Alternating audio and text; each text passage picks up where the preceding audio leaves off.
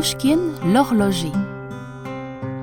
Yushkin l'horloger et son fils Vladimir travaillaient dans une minuscule échoppe au bout du village. Yushkin apprenait à son fils comment réparer les horloges, tout comme le père de Yushkin le lui avait appris bien des années auparavant.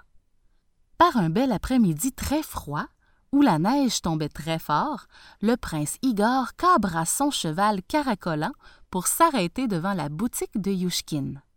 Sautant à terre, il franchit la porte à grandes enjambées.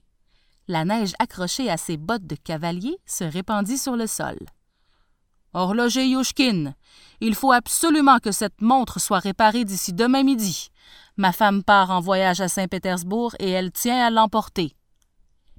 Yushkin regarda à la loupe la superbe montre, pas plus grosse que l'ongle d'un pouce. Son cadran était une perle de la couleur du lait le plus crémeux. Ses aiguilles étaient ciselées dans l'or le plus pur, et les chiffres scintillaient de diamants et de rubis. Maître, je dois ouvrir le boîtier avant de vous dire si je peux la réparer d'ici demain. Une montre aussi délicate nécessite des pièces de rechange de valeur que je ne possède pas. Horloger Yushkin, vous devez réparer cette montre avant demain midi, sinon vous pouvez craindre le pire. Il fit claquer sa cravache et sortit. Yushkin ouvrit le boîtier de la montre, l'observa à la loupe et soupira. C'est inutile, Vladimir. Il m'est impossible de la réparer à temps. Vladimir l'examina alors avec sa propre loupe, exactement comme son père le lui avait montré maintes fois auparavant. Il n'y a que le minuscule ressort de cassé, père. C'est exact, mon garçon. Mais celui-ci est très spécial. Il provient de la soie d'une patte de papillon. Même les horlogers de la ville de Saint-Pétersbourg ne peuvent avoir un tel ressort. Un long silence se fit dans la boutique, interrompu seulement par le tic-tac des horloges. Alors, Yushkin reprit Il n'y a qu'une seule chose à faire, Vladimir. Rapporter immédiatement cette montre au prince Igor. Devons-nous mettre nos plus beaux habits, père? Nous sommes horlogers, mon fils, dit Yushkin avec fierté. Et nous mettrons nos vêtements de travail. Nous porterons nos tabliers et nos bonnets avec nos outils dans les poches. La neige s'arrêta de tomber alors qu'il grimpait péniblement côte à côte la grande colline qui menait au château d'Igor.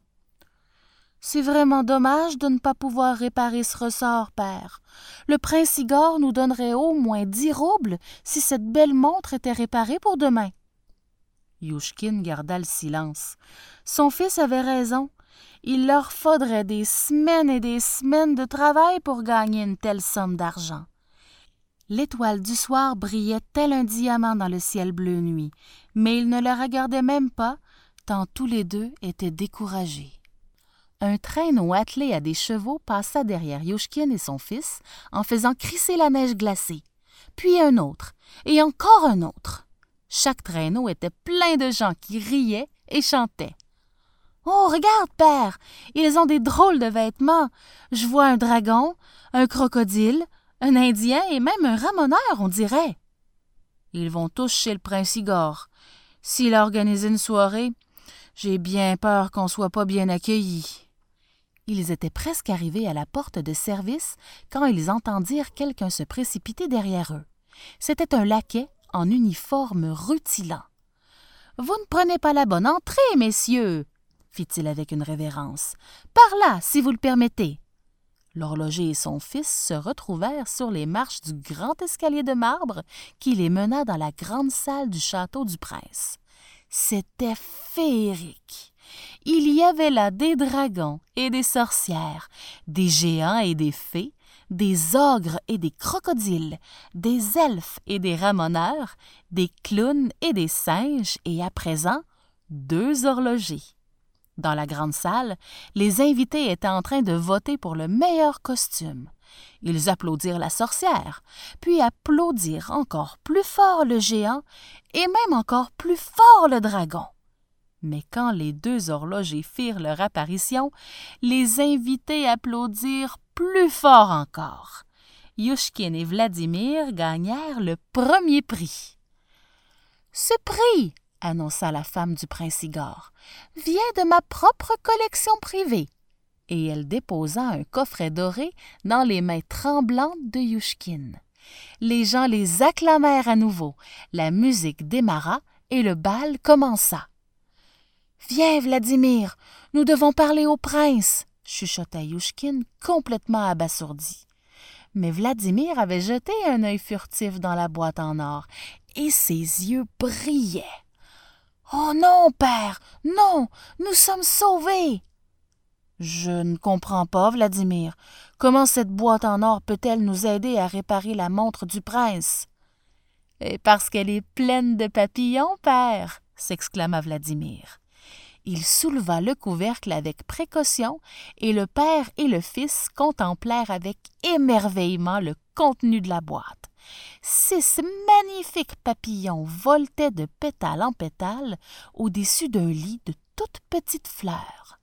Leurs ailes tremblaient comme de feuilles d'automne dans un vent léger. Délicatement, Vladimir prit un papillon dans la boîte et détacha une soie de sa patte.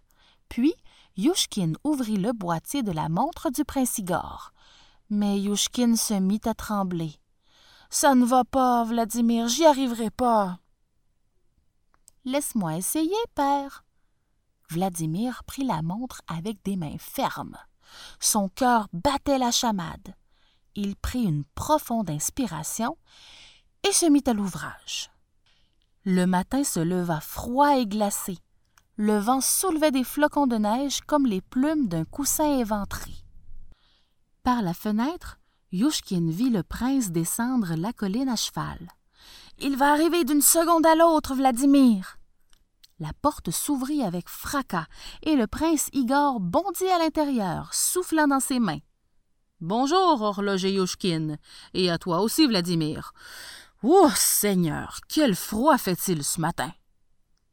Bonjour, prince Igor, répondirent le père et le fils, étonnés par les bonnes manières soudaines du prince. Voici votre magnifique montre, dit Yushkin, et j'ai confectionné une petite pochette en soie en guise d'étui. Une aussi jolie montre mérite d'être protégée. Rayonnant de satisfaction, le prince Igor remercia l'horloger et son fils à plusieurs reprises et puis posa cent roubles sur le comptoir. J'ai toujours su que vous finiriez à temps. Et quant à cette pochette, c'est bien aimable à vous. Je suis désolé, prince Igor, mais je ne peux vous rendre la monnaie sur une telle somme. Je n'ai que sept roubles sur moi. La monnaie? La monnaie? mais qui parle de monnaie? Et le prince Igor se mit à rire et à rire. Les larmes roulaient sur son visage, comme les gouttes d'une pluie d'été sur des feuilles luisantes. Mon cher ami Yushkin, cet argent n'est pas seulement celui de la réparation de la montre, c'est aussi celui du reste de votre prix. Vous avez quitté le bal si vite que ma femme n'a pas pu vous le remettre. Prince, nous ne pouvons accepter ni l'argent, ni la boîte de papillons, car nous n'étions pas invités à la fête, et nous n'étions pas déguisés du tout. Nous portions nos vêtements de travail. Je le sais, je le sais bien, rugit le prince. C'est la plus énorme plaisanterie de l'année. Ma femme était ravie. Toutes ses amies avaient dépensé des fortunes pour leur déguisement, et pas une n'a gagné. le prince se frappa les cuisses et éclata de rire à nouveau. Vladimir se mit à rire sous sa cape lui aussi. Le pauvre Yushkin jeta des regards hésitants à l'un et à l'autre, ne trouvant pas ses mots. Le prince sortit alors de la boutique d'un pas digne, en faisant un signe d'adieu. Yushkin et son fils s'étreignirent et se mit à danser, sautant de joie et riant à la fois. Et les pendules du magasin de l'horloger se mirent à carillonner à l'unisson.